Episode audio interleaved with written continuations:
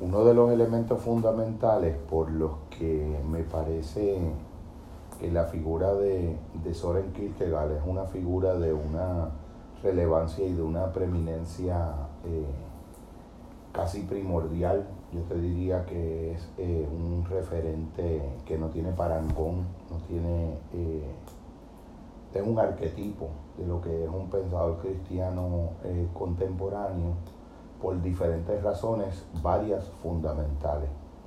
Eh, lo primero es que es un autor que tiene una, una relevancia fundamental porque entiendo que es el primer pensador que logró entender de un modo radical y fundamental que gran parte, o es el primer antecedente de haber entendido y esclarecido que gran parte de, de las discusiones que en las que podían caer eh, los debates en relación a la existencia de Dios, tanto en la filosofía como en los campos de la teología o en el mundo de las sociedades contemporáneas y seculares, que ya en el mundo que él iba naciendo, pues iban aflorando de un modo reduccionista y positivista, se daba un, un entusiasmo eufórico con el papel que desempeña, iba desempeñando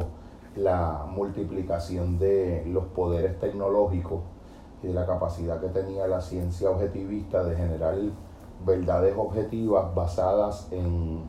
en un modo experimental de observar la naturaleza que permitiera representaciones de ella en la mente y sistematizaciones conceptuales de esas imágenes y de esas representaciones y eh, matematizaciones ecuacionales de esas representaciones también derivadas, que fueran modelos altamente predictivos que permitían predecir y controlar la naturaleza. Ese criterio de la verdad se volvió tremendamente hegemónico y sin darnos cuenta, eh, la ciencia se fue tornando de ser un método de generar conocimiento, eh, un método que pudiera recibir de la filosofía la aportación que la filosofía podía hacerle de acuerdo a Kant, que era eh, la función crítica. Y la función crítica era poder establecer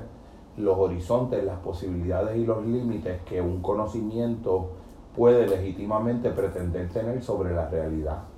En un sentido, pues el conocimiento que parte de los procesos de la razón pura, o de los procesos de las razones eh, que sistematizan conceptualmente la realidad, que la modelan matemáticamente y que se las representan científicamente por vía experimental y por vía de especulación matemática, eran eh, conocimientos que no tenían absolutamente nada que decir en materia del terreno de los valores humanos en el terreno de los significados de la vida humana, en el, terreno de los significados del cosmos y de la naturaleza en general. Eh, un universo eh, que se desprendía de estas imágenes eh, que eran muy pujantes y que adquirieron una, una efervescencia que entusiasmó eufóricamente a las sociedades y que se presentó como una alternativa que iba a sustituir finalmente de un modo definitivo la, religión y lo que representaba sobre todo las dimensiones de lo, de lo que yo le llamo lo vertical o la fenomenología de lo sagrado, el homo religiosus, ese aspecto estructural en el que el ser humano siempre había sido un ser orientado a significar la realidad, a valorarla de un, en un grado sagrado y a valorar diferentes eh, medidas de propósitos de las cosas. Por lo tanto, tenemos un, conocimiento que de alguna manera no podía decirlo todo sobre lo que se podía conocer para poder predecir y controlar, pero ya no podía decir nada sobre los valores, los significados, los propósitos, las intenciones. Eh, la metafísica y la ontología, o sea, el, origen, las preguntas metafísicas y ontológicas fundamentales que no tienen que ver con cómo son las cosas en sus operaciones mecánicas y naturales, y naturales físico-químicas, sino el hecho de que las cosas sean, una pregunta que la eh, planteó eh, Gottfried Friedrich Wilhelm Leibniz, eh, planteando que el verdadera, la verdadera fascinación no era ni siquiera descubrir cómo eran las cosas, sino que las cosas eran. ¿Por qué hay seres en lugar de no cosas? El hecho de que, de que el ser sea, de que las cosas vengan al ser habiendo podido no haber sido, era la pregunta fundamental de la filosofía que ninguna ciencia objetivista ni ningún sistema conceptual de conocimiento podía eh, contestar. Esa, ese poder que va generando la ciencia fue desarrollándose en la imaginación cultural e ideológicamente se fue convirtiendo en un cientismo o un cientificismo fue de algún modo convirtiéndose en, una, en un sistema de conocimiento que presumía pretender poder definir por adelantado qué era lo real, porque lo real es lo que puede ser medido y conocido por los instrumentos de la ciencia o lo que es reducible a sensación,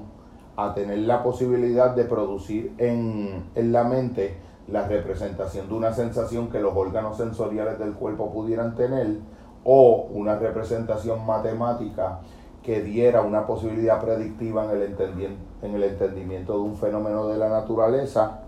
o de alguna manera eh, hechos que pudieran ser observados mediante la extensión artificial del horizonte del espectro de lo perceptible por los órganos de los sentidos por la vía de instrumentos. Por ejemplo, en el caso del ojo, el microscopio, en el caso de, eh, del oído, el celular o el teléfono, en el caso eh, tal vez del olfato, eh, algún mecanismo de detección de moléculas químicas en el aire, en el elemento del gusto, tal vez algún análisis de la composición química de una sustancia para saber su letalidad o su valor farmacológico, terapéutico o nutricional. En el mundo de lo táctil, tal vez una manera de, extenderlo sería eh, un, telescopio o alguna especie de aparato eh, mecánico, eh,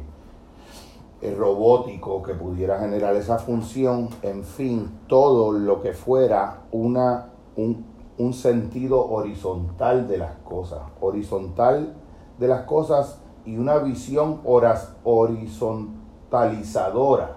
de las cosas, o sea que de algún modo reducía, traducía, cancelaba por adelantado la posibilidad de dimensiones de sentido, de dimensiones de significado, de dimensiones de búsqueda metafísica sobre el propósito, el significado, la intención, los sueños, el amor y en su conjunto todas aquellas verdades por las que vale eh, la, pena vivir la vida y todas las verdades por las que uno daría la vida. Uno no daría la vida porque se descubra que un, un asteroide no era como se pensaba que era o el sol tenía unas propiedades y no otras, pero uno daría la vida por el significado que tiene el valor de una solidaridad humana o de unos elementos humanos o de lo que es la condición eh,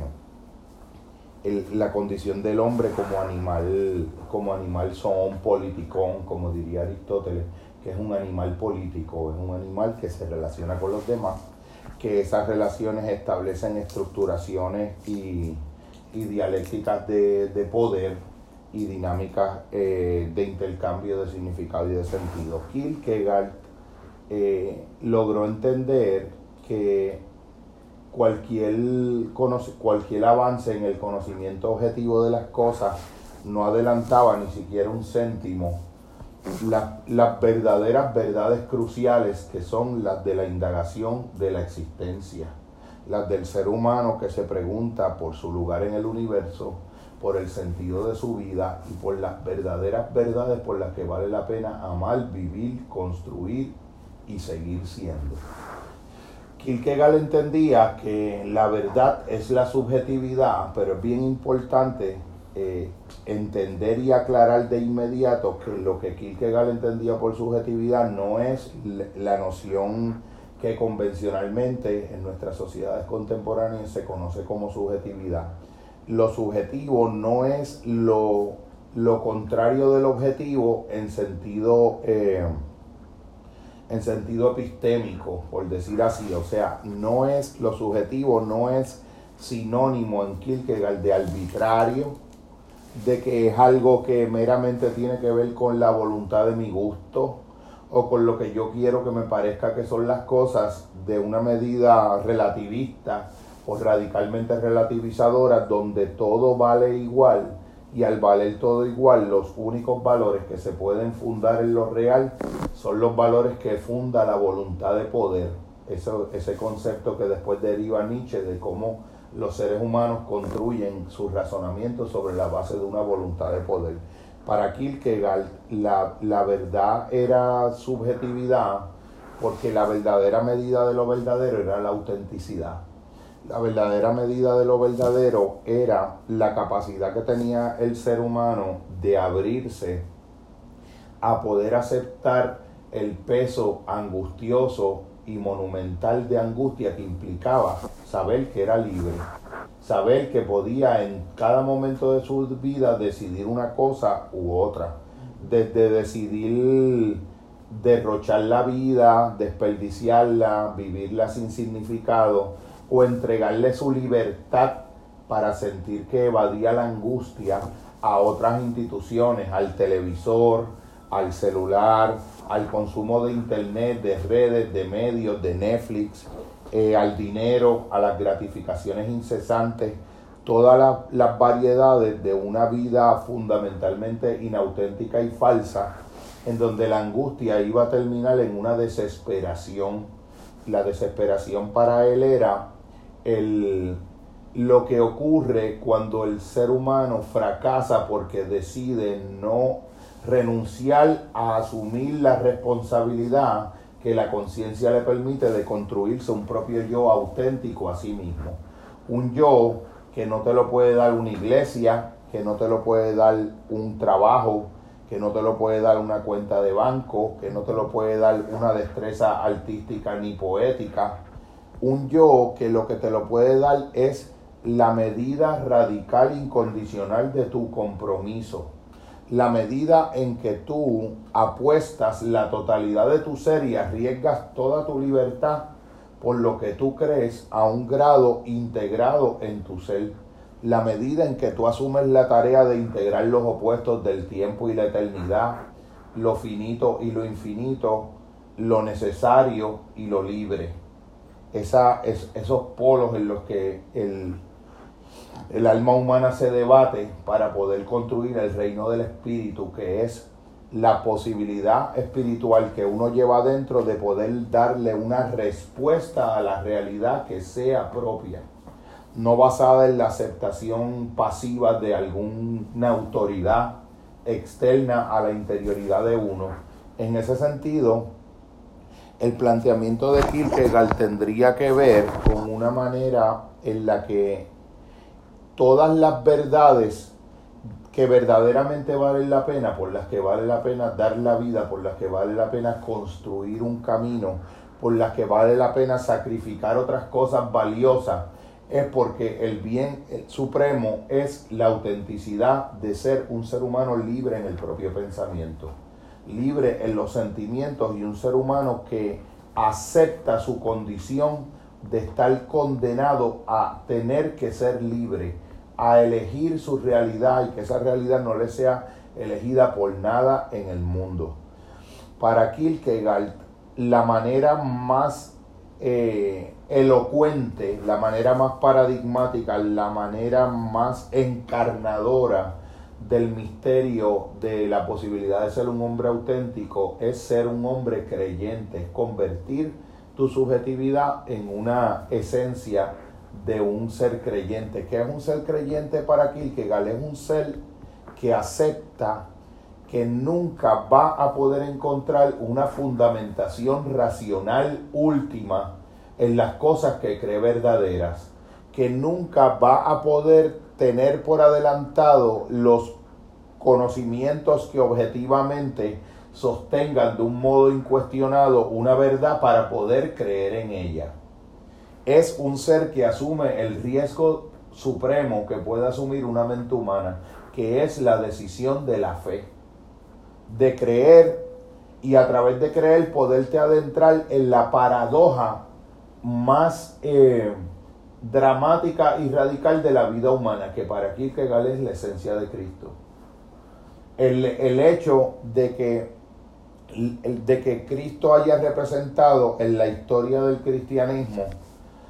la esencia de algo que desde el sentido de lo racional, de, lo racional, de la razón, de la inteligibilidad y de los criterios convencionales de los conocimientos producto de las verdades objetivas sería un absurdo.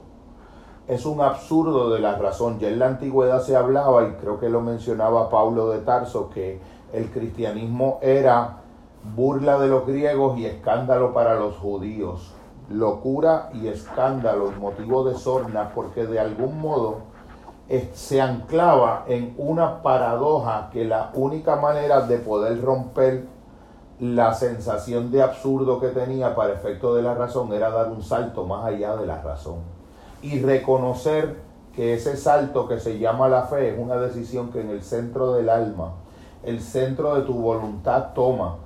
de extender la realidad de tu apertura más allá de lo que de algún modo la razón eh, entendería que son los límites. Esos límites ya habían sido establecidos por un pensador anterior, eh, Immanuel Kant, que eh, si lo fuésemos a súper, súper, súper resumir, tendríamos que decir que uno de los planteamientos esenciales es que la razón pura, la razón en sí misma como el único recurso que el alma dispusiera para poder pensar el problema de la existencia de Dios, no sería suficiente para poder establecer de modo filosóficamente apodíctico, de modo concluyente e incuestionado, la verdad de la existencia de Dios, porque las verdades que, las verdades que se pueden decir sobre la existencia de algo son verdades que requieren formas de experiencia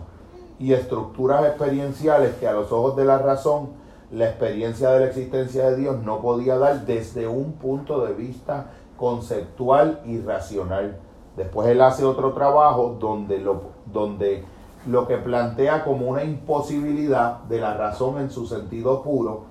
lo, lo, lo contraplantea como una necesidad o como un imperativo de la razón práctica o de la razón ética que es como decir que aunque uno en el sentido del conocimiento convencional no pueda afirmar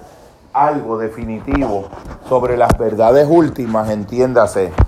sobre la experiencia del el alma, sobre la experiencia de la libertad y sobre la experiencia de la idea de Dios,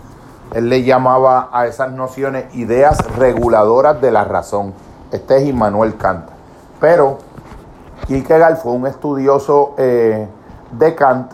y pudo entender que los planteamientos de Kant eran definitivos y apodícticos, pero que seguía habiendo un horizonte que no estaba, no había sido contemplado por la filosofía. Porque la filosofía en los temas últimos que tenían que ver con la existencia de Dios y con la vida que merecía ser vivida, no podían ser eh, plataformas éticas, por decirlo así, que se